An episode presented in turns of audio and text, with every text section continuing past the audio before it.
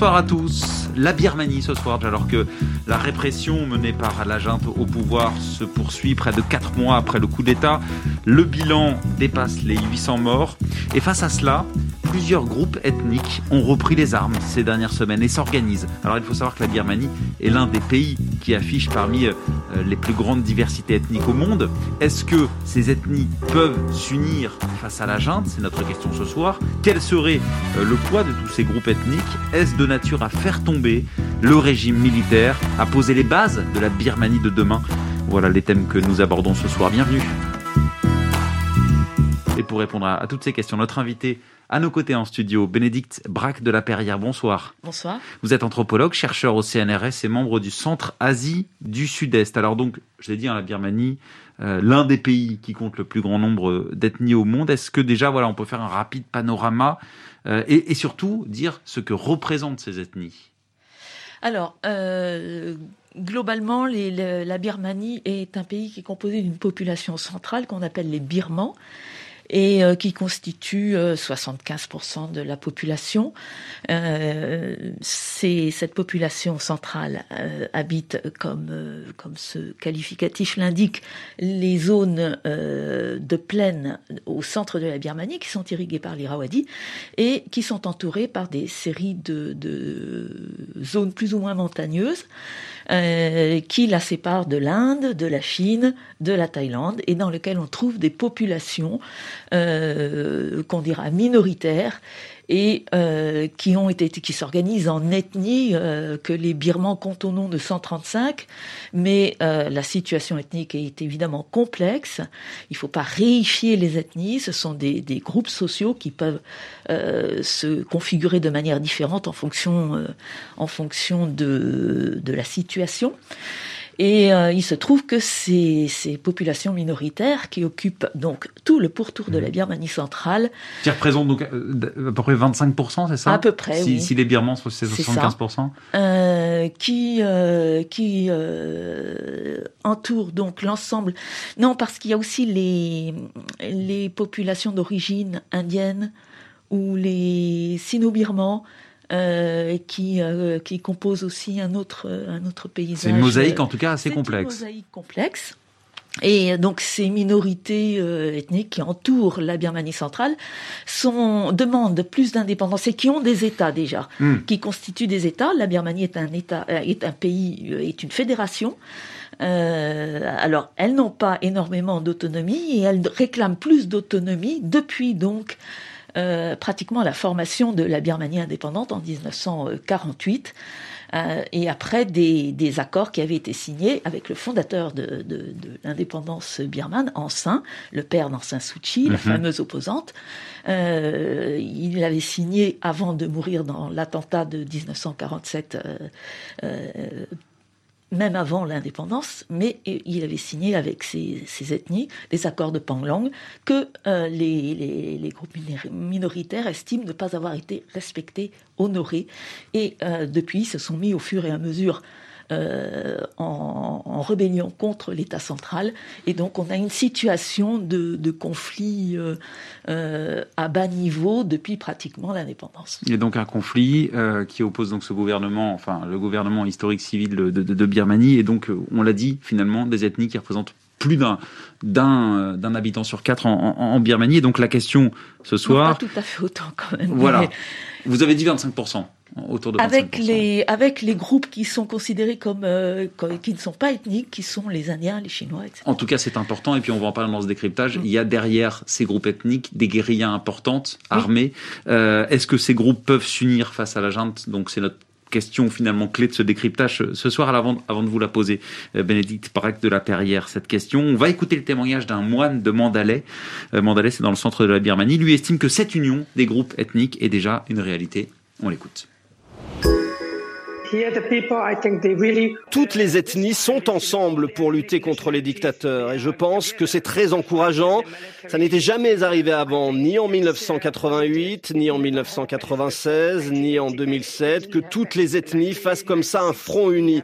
Cette fois-ci, les Karen, les Kachin, les Shan, l'armée de libération Kachin sont ensemble et c'est très positif.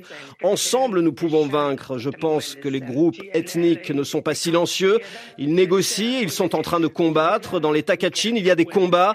De même que dans l'État Karen, les populations locales et les groupes rebelles armés sont unis.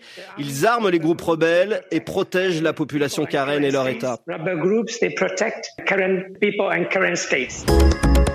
Bénédicte Braque de la Perrière, est-ce qu'on sait déjà ce qui se passe sur le terrain justement avec ces, groupes ethniques? Certains ont, repris, euh, euh, ont repris les armes. Ce, moine que l'on vient d'entendre évoque des combats dans, les États Kachin et, et, Karen avec, euh, avec les militaires au, pouvoir. Je vais citer un, porte-parole de la KNLA, bras armé de l'Union nationale Karen, selon lequel les, les, combats auraient déjà fait près de 200 morts chez l'adversaire. Donc il y a vraiment un, un front qui se forme actuellement face à la junte le conflit s'est réouvert, oui, dans différentes euh, directions.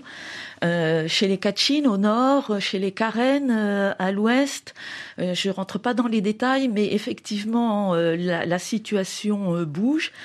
les, les, les armées ethniques qui étaient en passe de, qui étaient euh, qui s'inscrivait dans un dans un mouvement de, de négociation donc d'accord de, paix avec euh, avec euh, le gouvernement démocrate eh bien lorsque lorsque l'armée a repris le pouvoir et et pratiquement rasé tout ce qu'avait fait le mmh. gouvernement démocrate avant, dissous la commission électorale, mais aussi le comité qui s'occupait de ces accords de paix, eh bien les, les, les, groupes ethniques se sont euh, très rapidement, pour la plupart, mais pas tous, euh, prononcés contre le coup d'État. Et euh, donc les, les, conflits ont repris notamment dans l'État Karen parce que euh, il y a là une voie d'alimentation des, des bases euh, arrière de l'armée birmane. Donc ils ont essayé de couper. Euh, dans l'État Kachin, hmm. les Kachin ont essayé de reprendre des, des, des, places qui leur avaient été enlevées par l'armée il y a déjà longtemps.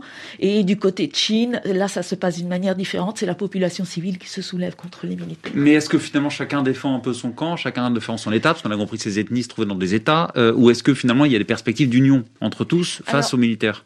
Ils se sont, euh, ce qui fait l'union pour le moment, c'est le euh, gouvernement de l'ombre, ce fameux NUG, qui s'est formé à partir des, des parlementaires élus en novembre de l'année dernière. Le gouvernement clandestin. Le gouvernement clandestin, effectivement, et qui, euh, qui euh, essaye donc d'organiser euh, la résistance et qui est aussi placé sous la protection, il faut bien le dire, des Karen, puisque sinon il serait, il serait pourchassé par les, par l'armée birmane et ne pourrait pas exercer ou avoir aucune influence. Alors on va parler justement de l'importance de ce gouvernement clandestin parce qu'il y a énormément de groupes ethniques qui sont représentés justement dans ce dans ce gouvernement clandestin. mais vous disiez finalement euh, certains groupes euh, ethniques, justement, euh, participent à cette lutte contre la junte, mais pas tous. Non. Alors, je, vais, citer, par exemple, l'armée unifiée de l'État 25 à 30 000 soldats. Donc, c'est, comme je disais, c'est quand même des guérillas importantes. mais il n'y a pas eu de déclaration depuis le, depuis le, depuis le coup d'État bah, parce que finalement ils bénéficient d'une certaine indépendance et, et est-ce que finalement les intérêts de certains peuvent mettre à mal la mobilisation contre la junte? Ben, Pour les Wa, qui est quand même une des armées euh, les plus importantes, hein, c'est une des plus grosses, ces armées sont mm. des petites armées. Euh, pour les Wa, en fait, ils s'alignent sur les Chinois parce qu'ils sont, ils s'appuient complètement sur les Chinois et donc ils ont la même euh, attitude ambiguë que, que les Chinois et ne se sont pas effectivement prononcés contre euh, le coup d'État militaire comme, euh, comme, les autres, euh, les autres groupes minoritaires. ensemble, donc, ça fait, quelques dizaines de milliers, peut-être cent mille personnes, mais au grand maximum. Mais le gouvernement de l'exil, le gouvernement de l'ombre, essaye aussi de former ce qu'il a appelé les, forces populaires de défense Et euh, là, ça commence à se, à se constituer au centre de la Birmanie. Euh, seulement, ce sont des forces qui ne sont pas entraînées, qui ne sont pas armées. On ne peut pas parler de, d'armée, justement, mm. à, à, proprement parler. Mais euh, voilà, il y a, y a, aussi donc une mobilisation qui, qui, est faite à partir de, de, l'action du, du, gouvernement donc, c'est à ce gouvernement de l'ombre, comme vous dites, d'insuffler finalement ça, justement, ce, mouvement, d'aller, euh, d'appeler ces, ces guérillas, euh, euh, encore une fois, KNU, Union nationale Karen, plus ancien mouvement éto-nationaliste de, de, Birmanie, les guerrieros sont parmi les mieux organisés du pays. Donc en gros, il faudrait qu'il y ait cet appel politique qui vienne du gouvernement clandestin, qui est peut-être en marche, vous allez me dire, pour justement organiser cette résistance, de nature ou pas, à faire tomber la junte, selon vous?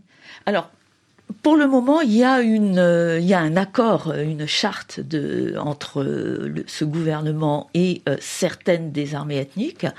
Euh, ça représente certainement euh, une force qui peut qui peut entretenir une sorte de guérilla et euh, et euh, empêcher par exemple il semble que ils, ils attaquent des des camions de de, de fuel pour mhm. les bases militaires ils, attaquent des bases militaires aussi un petit peu excentrées de, l'armée birmane centrale mais leurs ressources sont limitées euh, ils ne peuvent pas compter sur l'aide euh, en armement, par exemple, ou euh, des pays voisins. ils ne peuvent pas compter non plus sur grand-chose d'autre que leurs propres forces. Donc, les ethnies, parmi leurs propres forces, les ethnies qui, qui composent la Birmanie. Qui composent la Birmanie et qui sont, qui sont effectivement très bien représentées dans le gouvernement, dans ce gouvernement de l'ombre, hein, qui est vraiment organisé euh, comme un gouvernement qui essaye de mettre en place même une administration. C'est cette, cette force de défense, mais euh, c'est quand même, ça reste, ça reste très, euh, très fragile. Donc on pourrait imaginer finalement que les groupes ethniques, les guérillas des groupes ethniques pourraient être l'armée de ce gouvernement, on pourrait le dire un peu comme ça? Bien, il y a eu des, il y a eu des, des propositions de cet ordre-là, de, de, de, de monter, de, oui, de former une, euh, une armée alternative à partir de ces, à partir de ces armées. Mais on, on est loin de ce, hmm. ce stade-là pour le moment. Alors, euh, vous l'avez dit, euh, les groupes ethniques sont effectivement bien représentés dans ce gouvernement de l'ombre, ce gouvernement clandestin. il est composé pour moitié de ministres et, de secrétaires d'État issus des, des, des, minorités. Je rose d'écouter la position du, du gouvernement à propos de, bah, de l'une de ces minorités qu'on évoque souvent, sont les Rohingyas euh, minorité musulmane de l'État de l'Arakan, euh, la plupart des membres restés apatrides, on le rappelle, suite à une loi sur la citoyenneté. Euh, nous avons joint à RFI il y a quelques jours celui qui occupe le poste inédit de ministre des droits de l'homme dans ce, gouvernement de l'ombre. Il s'appelle Aung Myo Min. Nous devons mener une politique claire de reconnaissance de toutes les minorités, y compris des Rohingyas. Tous doivent être protégés par la loi et leurs droits respectés. Ils doivent être libérés de la peur et protégés de toutes les violences. Nous n'avons plus le droit de cacher ou d'ignorer ce problème. Nous devons l'affronter. Nous nous sommes fixés une feuille de route au sein de laquelle nous comptons abroger la loi sur la citoyenneté de 1982. C'est une loi profondément discriminatoire et nous réfléchissons à une future constitution qui reconnaîtrait la dignité et les droits de la population dans une union pacifique et fédérale. Alors justement, ce, gouvernement euh, de l'ombre, est-ce qu'il peut bah, changer la donne justement sur le sort, par exemple, des Rohingyas? Alors, c'est discuté en ce moment, vous l'entendez, c'est effectivement euh, dans les dans les milieux euh, non seulement en Birmanie mais aussi dans la diaspora, dans les milieux birmans euh, qui réfléchissent à, qui réfléchissent à ce que pourrait être une la Birmanie du futur avec une nouvelle constitution. Effectivement, la, la place des Rohingyas est, une question et pour que pour qu'ils puissent être rapatriés euh, en Birmanie, il faudrait un changement de, de, de, la loi sur la citoyenneté dont parlait votre, euh, votre témoin. Euh, et c'est une, ce serait, ce serait un changement euh, extrêmement profond Et euh... mais, vous, en tant que spécialiste, est-ce que vous pensez que ce changement profond, politique, militaire, donc politique avec le gouvernement de l'ombre, militaire avec les guérillas, des groupes armés, des groupes euh, ethniques, est-ce que ça, ça peut se mettre en place euh, justement pour pour stopper cette répression, pour pour encore une fois pour faire tomber ce, ce, ce régime militaire au pouvoir depuis le 1er février en Birmanie? Pour que ça se mette en place, il faudrait que ce gouvernement tombe, euh, et c'est loin d'être fait. Hmm. Que ce gouvernement tombe, vous voulez dire Que le euh, gouvernement militaire tombe. gouvernement militaire tombe. La junte. Mais justement, il n'y a pas une union des forces suffisante aujourd'hui, selon vous? Euh, Vous, vous citiez l'étranger. Il y a des groupes ethniques qui sont soutenus par des pays voisins. On peut imaginer ce soutien-là? Encore une fois, c'est un, c'est comment dire, un, une multiplication des forces, un, un, ajout de toutes ces forces qui peut-être dans la diversité, la multiplication peuvent euh, provoquer ce changement de régime très attendu ces armées ethniques, pour l'instant, ne peuvent pas vraiment compter sur des forces extérieures. Elles sont, elles sont euh, isolées hmm. et le gouvernement. Donc limitées. Euh, oui, elles sont limitées, oui. Et euh, bon, le, ce serait ce serait ce qu'il faudrait pour pour changer la Birmanie vraiment. Il faudrait une nouvelle constitution, effectivement, qui tienne compte, qui, qui permette une, une, loi de la citoyenneté qui donne une place à chacun. mais mais presque utopique vu de maintenant. Tant, tant, que ce gouvernement militaire est en, est en place, c'est pas à l'ordre du jour. Et aussi parce que les Birmans, euh, c'est une révolution des Birmans. Mais c'est vrai que cette nouvelle génération a une vision beaucoup plus inclusive de la, de la démocratie et donc euh, pour cela, elle est porteuse d'espoir. Hmm. Et, et alors, est-ce qu'il y a aussi des risques de voir euh, ces, ces, groupes ethniques prendre, prendre, les armes? Vous allez me répondre dans un instant. Euh, je voudrais qu'on, sur ce point-là, on écoute un, un très court témoignage. Euh, Sophie Brondel de l'ONG Info Birmanie et, et vous réagissez euh, ensuite Bénédicte Braque de la Perrière. Il y a une crainte aussi d'une population qui serait amenée à s'allier avec des factions rebelles, du coup qui ne serait plus pacifique. Là, on voit aussi un risque d'embrasement, de violence généralisée. L'armée ne redoute pas du tout le conflit. Elle peut vivre du conflit et même rechercher cette violence, euh, prête à tout pour rester au pouvoir. Donc c'est une situation quand même qui est très dangereuse. Oui, situation très dangereuse dont pourrait bénéficier finalement euh, euh, le, le, le, régime militaire qui, qui, qui, va un petit peu attiser euh, euh ses, ses, armes. On peut imaginer ça comme ça. C'est vrai que c'est ce qu'il a fait euh, depuis très longtemps, euh, vivre mm. de la division des populations et de conflits réactivés. Et c'est encore comme ça qu'il a géré finalement la transition politique en faisant se réactiver des conflits qui ont empêcher un petit peu la démocratisation d'avancer. Euh, donc euh, oui, c'est une c'est une possibilité. Là, ce qu'on voit se passer maintenant euh, dans la Birmanie centrale, donc proprement birmane, c'est une sorte de guérilla. C'est une impossibilité, enfin une un, désordre généralisé. Les responsables locaux placés par les militaires qui se font assassiner. Euh, donc un, un, état de guérilla un petit peu euh, larvé, mais euh, bien là.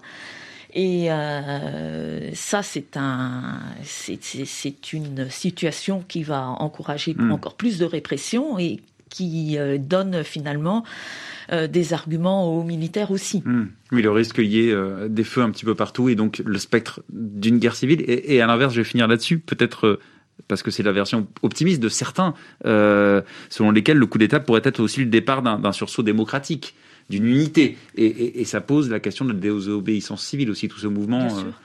Euh, Bien sûr. Euh, c'est vrai que pour certains Birmans de la résistance, euh, ils préfèrent voir cette crise qui est quand même dramatique comme euh, une chance, une chance de changer vraiment la Constitution et d'aller de l'avant. Euh, mais la situation est pour le moment celle d'un retour en arrière. Euh, d'une crise économique et d'une crise civile très grave. Donc, hmm on, se on est très inquiet pour la Birmanie. on ne se dirige finalement pas, selon vous, en tout cas, vers un apaisement de la situation. Merci beaucoup, Bénédicte Braque de la Perrière, anthropologue, chercheur au CNRS et membre du Centre Asie du Sud-Est. Merci d'avoir participé. Merci à Hélène Orkrenik à la préparation de cette émission, Hélène Avril à la réalisation. Merci à la documentation, à la sonothèque de RFI. Restez à l'écoute.